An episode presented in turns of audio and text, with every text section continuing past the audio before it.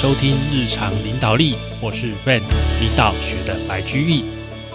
我们今天继续讨论这个影响力让人乖乖听话的说服术这一本书的第五章。那第五章我们要讨论什么呢？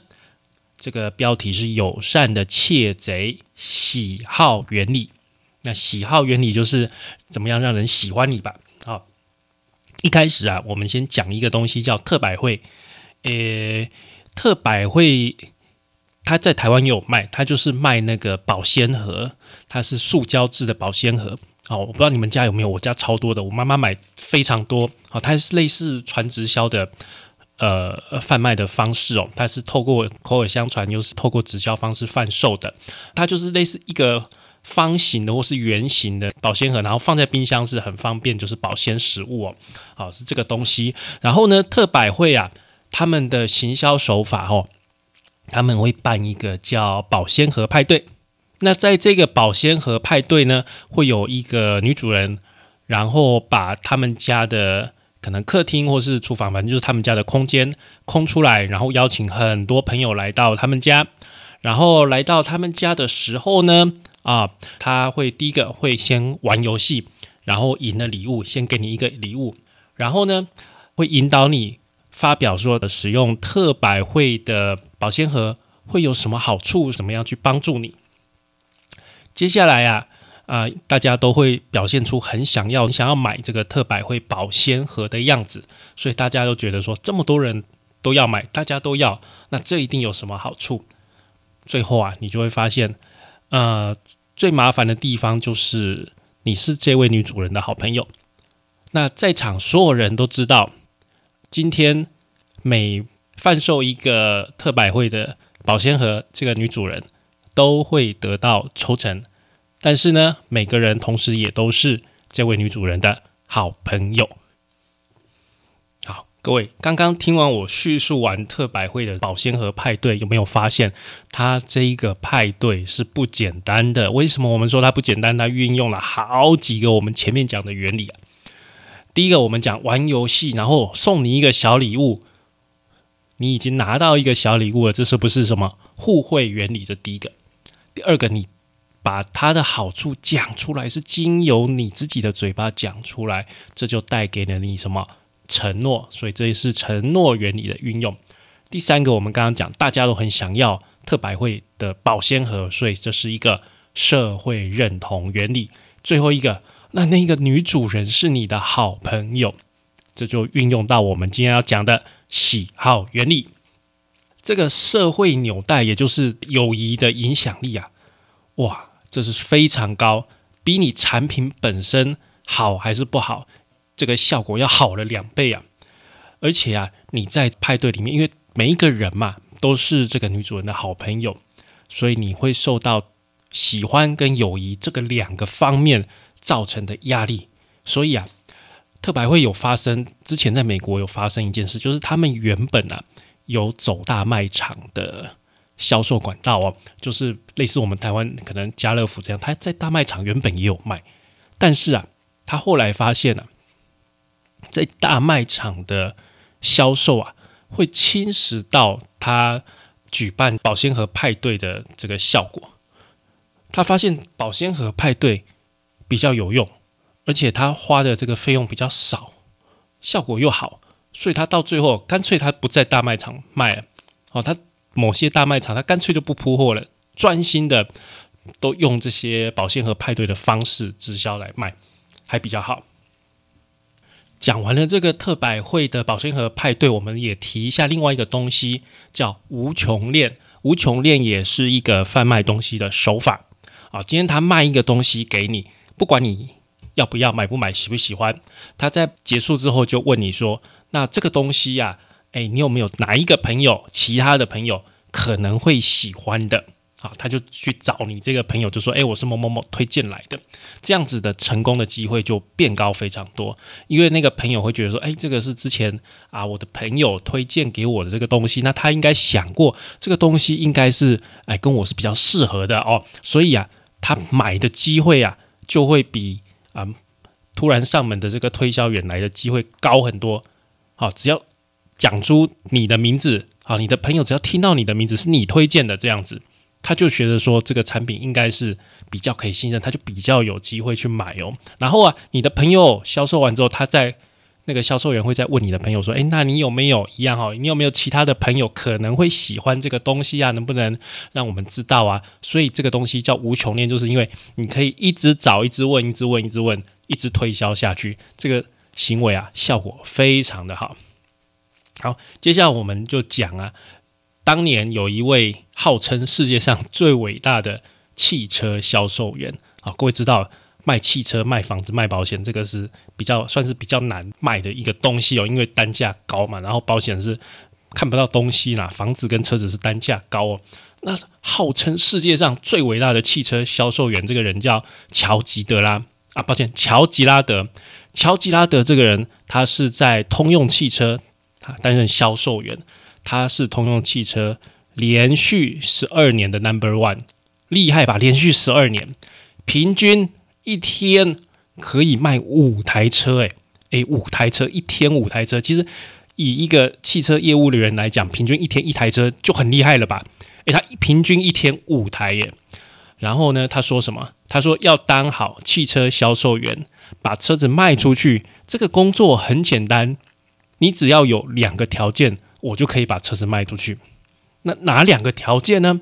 第一个，他说是优惠的价格哦，价格还是很重要的。这第一个，第二个啊，第二个他讲了，他们喜欢的销售员，他们喜欢的推销员，注意哦，喜欢的，他就在讲什么喜好原理。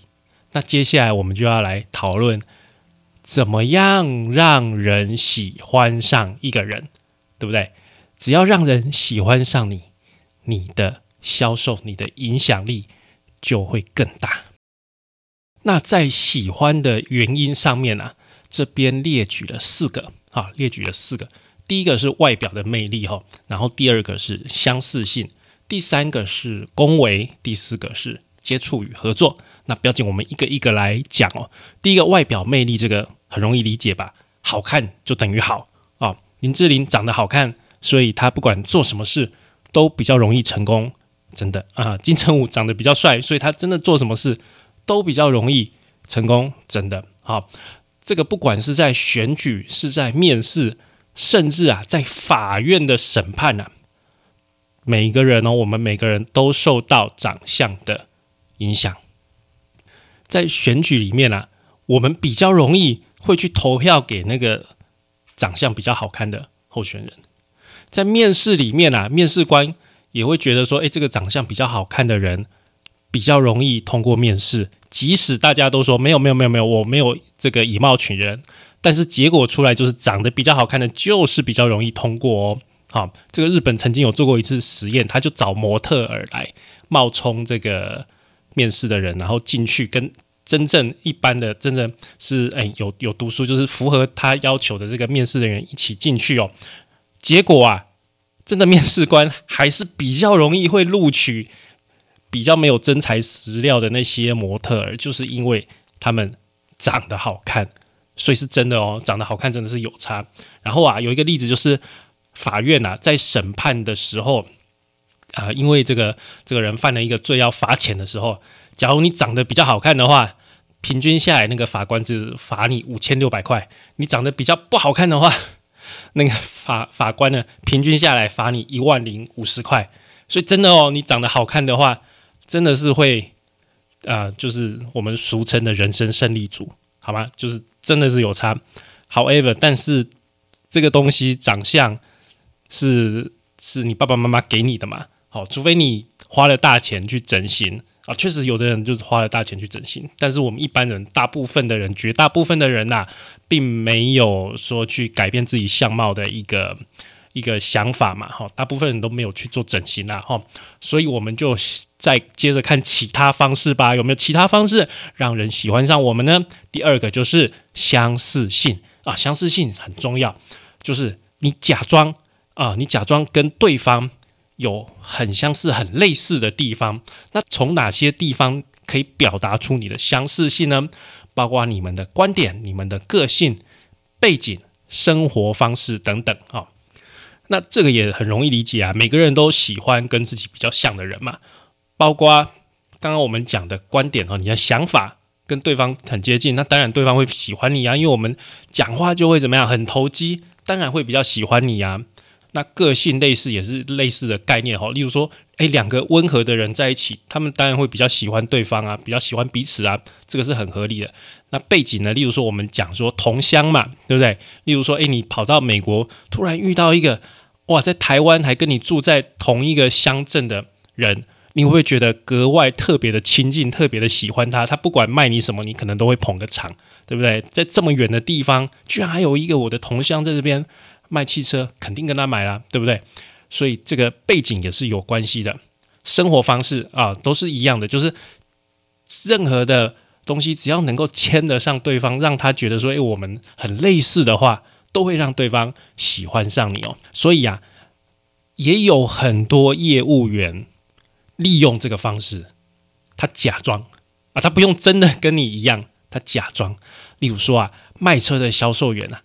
他会先观察你现在开的那一台车，就是旧的车子，他会去看一下你现在的车子上面装什么东西，然后找一些线索哦。例如说，他在你的车子上面看到一些露营的用具哦，他就假装说：“哎呦，我很喜欢户外户外运动、户外活动啊，我可能啊下个礼拜要去哪边哪边露营啊，什么什么。”然后借借故就跟你攀谈起来，或者说我。在你的这个旧的车子上看到高尔夫球的球杆，我就说啊，我明天刚好要去这个这个高尔夫球场跟朋友打个高尔夫啊，然后就开始跟你聊高尔夫球。好，然后这个是一个方式，第二个方式就是模仿模仿对方的身体姿态啊，例如说你讲话都会往前倾，那他也学着你往前倾啊，你讲话呢，如果都是。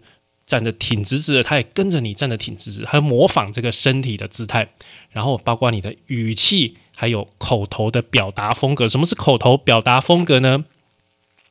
例如说，哎，你说我的爷爷奶奶，他也跟你讲说啊，我的爷爷奶奶好。但是呢，假如你说我的阿妈阿公，他就跟你讲说我的阿妈阿公，模仿你的口吻口气，就是使使用的字句的一个方式，一个风格。不是说完整的，呃，直接 copy 说，哎，你讲的话我再讲一次，那很奇怪吧？那好像录音机吧？我们不想跟一个录音机讲话吧？但是它不是，不是这样完完整整录录音哈，是类似用你的表达方式，好，类似用你的表达方式，非常跟你相同水准的一个表达方式去表达出来，所以你很容易可以这样，你就觉得。啊，他跟我是同一个频道的，我们的频率是一样的，很容易就可以互通，会有这种感觉，自然你就会怎样？但比较喜欢他嘛，就觉得我们聊得很聊得来啊。好，讲完相似性，我们要讲恭维，恭维就是什么？拍马屁，千穿万穿，马屁不穿啊。这个我们刚刚讲那个世界上最伟大汽车销售员乔吉拉德哦，他有一招。他每个月会给他的客户寄卡片，他每个月都会寄，啊，一月寄，二月寄，反正每年就寄十二张。然后这卡片上面呢，很简单，就写我喜欢你，他就写这样，他觉得非常有用。好，反正每个人都喜欢让别人喜欢他嘛，对不对？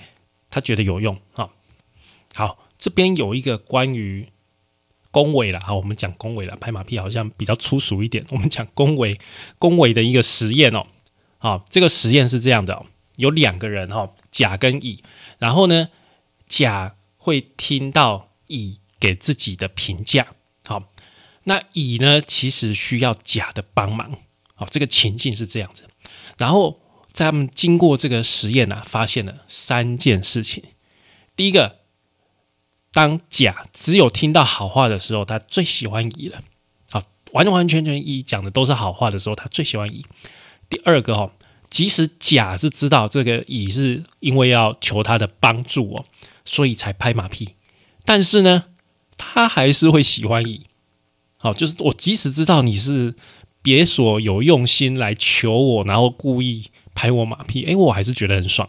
好，第三个啊，赞美。无需准确，这就是什么千穿万穿，马屁不穿。你只要是好话，大家都觉得爽啊好，即使就是不不是很准确，不是很精准，但是也无所谓，反正就是爽了。好，所以只要是好话都是有用的。好，这是这个实验告诉我们最简单的概念就是这样。好，讲完恭维哦，我们接下来讲呃接触与合作。那接触就是你跟对方有所接触，也另外一个方式就是说你比较熟悉的东西啦。哦，例如说有人。假如今天帮你拍照啊，拍照，然后把你的照片洗出来，有正片跟负片嘛？各位知道，就是左右相反的那个正片跟负片，然后把这些照片拿给你跟你的好朋友选，你会发现哦，你的好朋友通常会选正片，然后你自己反而会选负片，会选反面的。为什么？这个答案很简单。因为你的好朋友平常就是看到的你，就是直接跟正片一样嘛，就照片洗出来一样，看到的你是啊正常的你。但是你自己看到你最常看到是什么时候？在镜子里。但在镜子里，我们知道它的影像是左右颠倒的嘛，所以你会觉得这个负片洗出来的那个左右颠倒才是你所熟悉的你自己，所以你反而会去选择。反过来的你自己，这个就是熟悉的力量。好，我们就是会比较喜欢熟悉的事物嘛。来，然后接着我们讲合作啊，合作是这样，有一个研究啊，就是让呃让很多这个小学生童子军哦出去露营啊，然后呢把这一群小学生他给他分成两队，好，一队叫老鹰队，一队叫做响尾蛇队，然后他们分别住不同的宿舍。人是很奇怪的生物，只要你被分了不一样的这个团队，他们彼此之间就有竞争意识哦，然后就开始不和。然后老鹰队就很不喜欢那个响尾蛇队的小朋友，响尾蛇队的小朋友就很不喜欢老鹰队的小朋友，这样，然后就开始彼此竞争，然后就吵架、叫骂什么的。然后这个他们这些研究员发现这个状况之后，就是想说怎么样让他们两队。合作，然后看看是不是有机会让他们感情变好嘛？好，然后他们就啊做了一些事事件哈，他们让这个营地里面的卡车坏掉了啊，让这两队的小朋友去合作去解决这个问题。后来他们又用了一次，就是让这个露营地没有水，没有水源，让两队的小朋友一起去合作，合作之后才解决掉这个困难。他们发现，经过这些合作的过程啊。经过这些合作的过程，两队的小朋友开始慢慢的会彼此喜欢啊对方的其他人了，所以这个就是合作的力量。那我们现实中的销售员怎么样运用这个合作的力量呢？他们会假装好像我们是同一国的啊，我们是为了共同的利益团结一致在一起。例如说啊啊，这个卖车的业务员会跟你讲说啊，先生，好好好好好，我一定帮你去跟我老板争取折扣。虽然现在这个已经是就是你也知道了，我权限只有到这里嘛，我只能给你这个价钱了。但是等一下，你等我一下，我去找我们经理哈。然后你就看到这个业务员跑到他们公司的这个经理室里面，然后啊，过了一阵子，他才跑出来跟你讲说，哎。先生，先生，我已经帮你哦，真的，我刚刚被老板骂的好惨哦，我已经帮你又多争取到一些折扣跟赠品了。但是这个可不可以这样这样？他就是让你觉得说他是在帮你卖命，跟你站在同一阵线的哦。但是事实是什么样子呢？各位，事实哦，通常就是他进去那个经理室，那个经理啊，理都不理他。就继继续做自己的事情，然后他就在那个经理室那边呆呆坐了一下，坐了大概五分钟十分钟之后，才走出去，再跟你继续讲他刚刚原本就想好的剧本。所以啊，这个只是演一个戏给顾客看这样子而已啊。想说借由这样子的一个行动，好像我跟你是同一国的，这样比较容易成交。这个是一个这样子的一个技巧罢了。好，来，接下来我们也讲一个非常常见到的一个案例啊。这一个年轻的嫌疑犯啊，被抓到这个警察局去啊，然后就两个远警来了，然后负责审问他。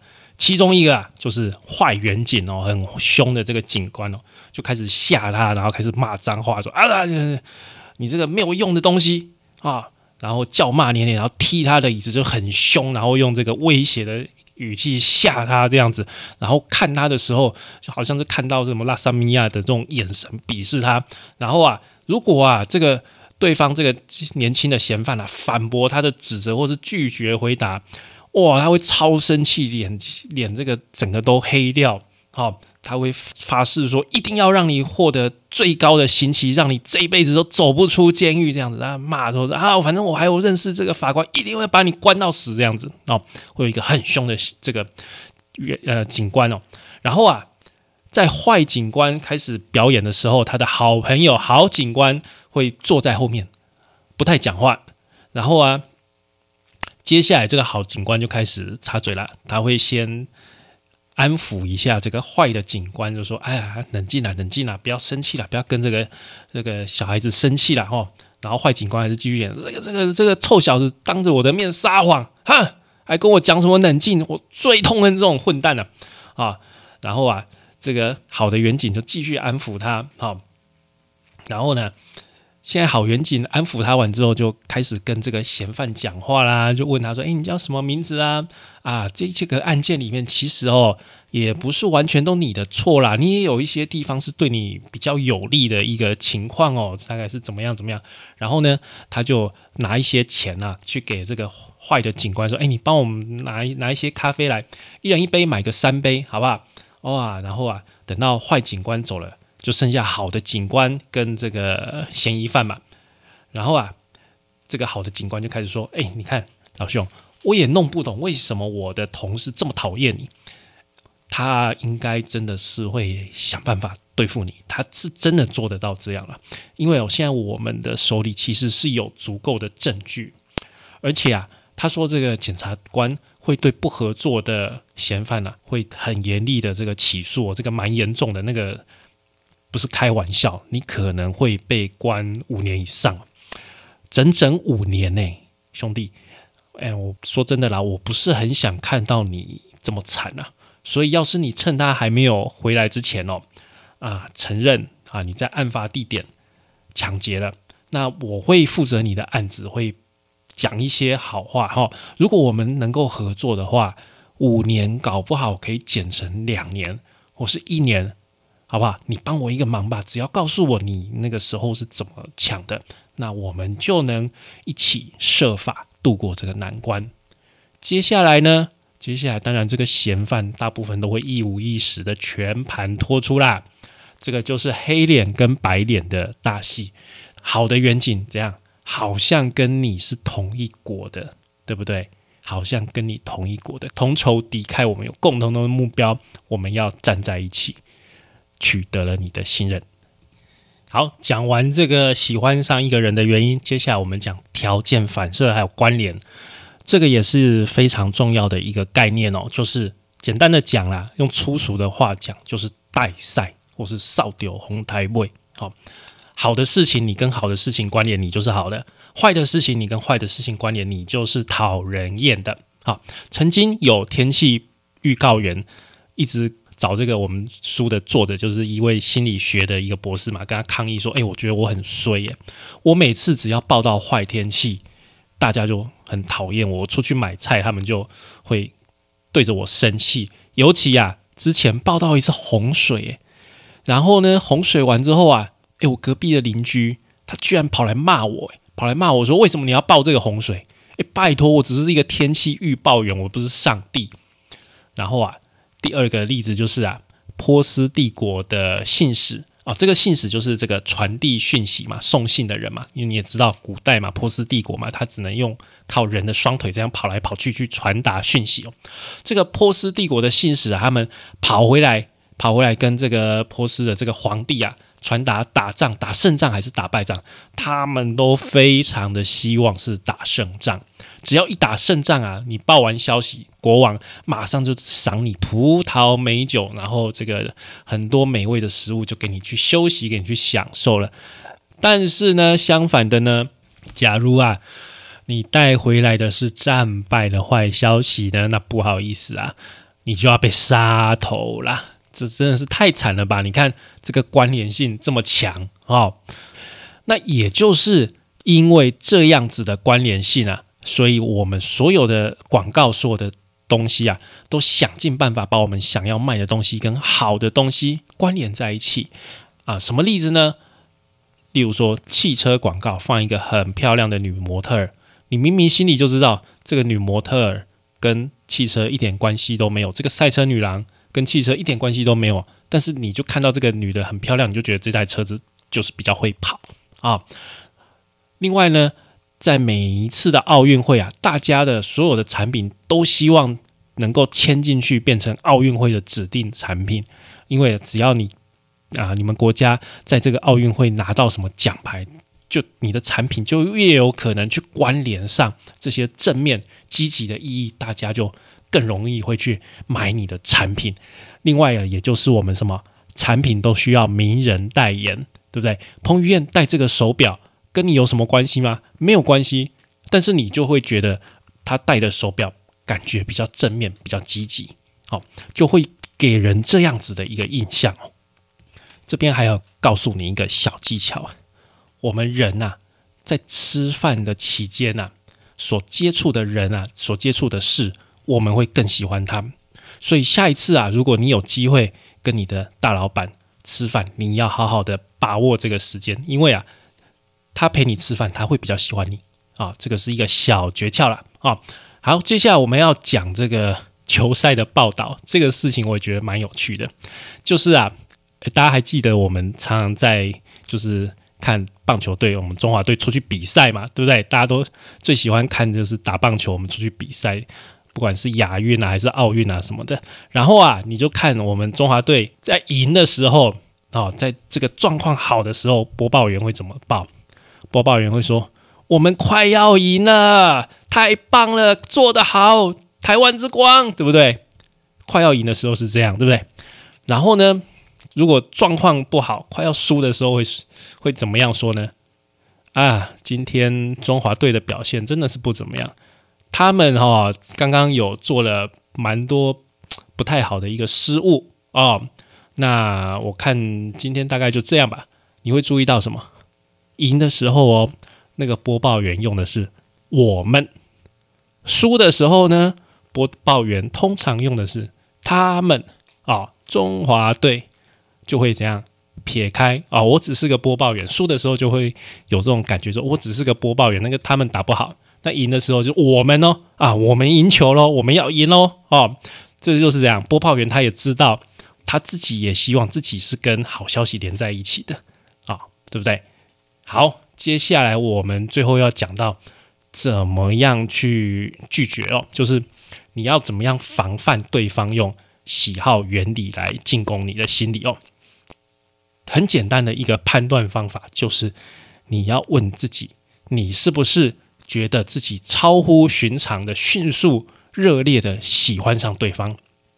如果是的话，那他就是在运用这个原理，在引你上钩啊！所以你要有意识的把自己的注意力放在实际的好处上面，要把人跟事。分开，例如说你在买车子，你就要很理性的把这个，虽然你很喜欢这个销售员，他实在太讨人喜欢了，但是你要买的是车，不是他的人，好，所以你要很理性的把这个人跟车跟你要买的东西把它分开，仔仔细细的想，我买这个车是不是正确的决定？好，这个是一个拒绝，就是保持理性的一个方式哦。好，那我们今天为各位讲的。喜好原理有再简单帮大家复习一下，喜欢上一个人有什么方法？第一个，外表是长得太好看了，没有办法；第二个，相似性尽量跟对方一样；第三个，恭维哦，千穿万穿，马屁不穿；第四个就是接触与合作，可能熟悉啊，或者是你跟对方有合作的机会。我们说那个枪口一致对外的这种感觉哦。然后最后我们讲到这个条件反射跟关联哦，尽量跟好的事情、好的消息在一起，然后尽量跟坏消息怎么样保持距离，不要每次都是你带来坏消息，这样久了你一定是会很黑，好不好？这个是一定的。好，那拒绝的部分你要把这个人跟他所贩卖的事物把它分开，好好的仔细想，是不是自己有一点太快的喜欢上这个人，这样你就可以很好的防御自己了。好，那我们今天节目就为各位讲到这边喽。